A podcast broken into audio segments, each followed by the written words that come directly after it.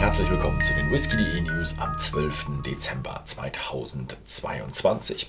Und es gibt wieder eine Reihe spannender Nachrichten. Nachrichten. Wir fangen an mit einem Aaron, einem 17 Jahre alten Aaron.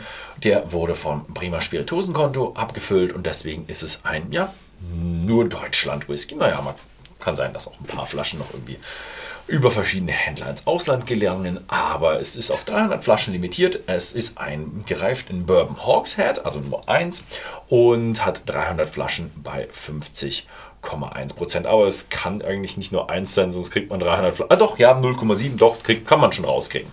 Äh, ja, wird ab Mitte Dezember erhältlich sein.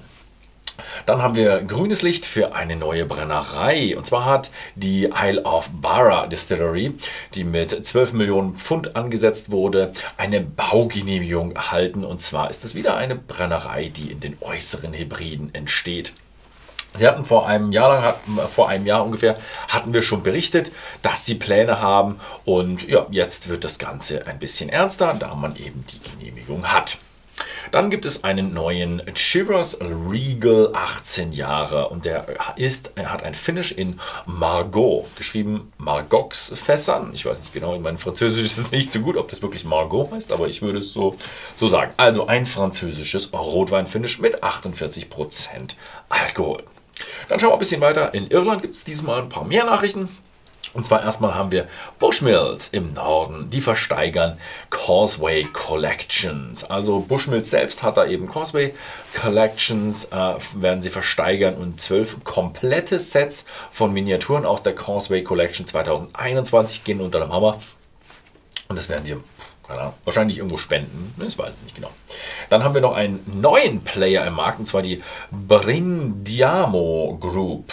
Also das ist ein neuer Player im irischen Markt und die wurden 2012 gegründet. Die waren eher so irgendwie Beratung oder sowas.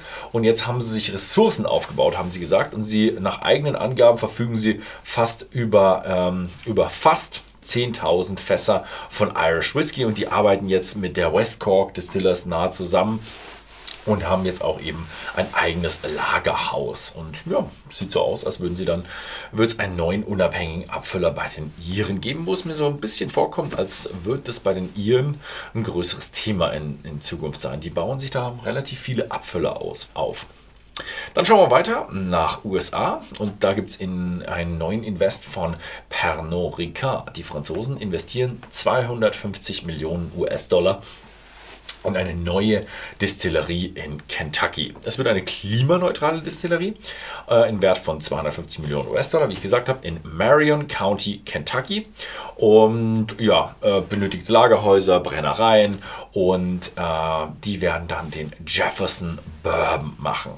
Ja, dann geht es weiter, gibt es eine etwas mehr Off-Topic-Geschichte. Bei Jim Beam bringen sie einen Kentucky Hug Pyjama auf den Markt. Und das soll so ein Pyjama sein, der irgendwo an manchen Stellen etwas, ja, enger ist oder sowas. Und das soll dann eben eine Umarmung nachahmen.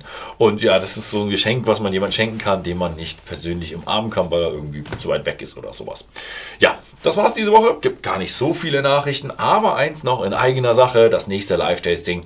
Und zwar das Glenmorangie Live-Tasting am 26.12.2022 gibt es auf whisky.de slash live um 19 Uhr vormerkt. Also zweiter Weihnachtsfeiertag, 19 Uhr. Wenn man durch die ganze Wartschaft durch ist, dann kommt man einfach heim und macht noch das Live-Testing. Ja, Sets findet ihr natürlich immer noch im Shop. Vielen Dank fürs Zusehen und bis zum nächsten Mal.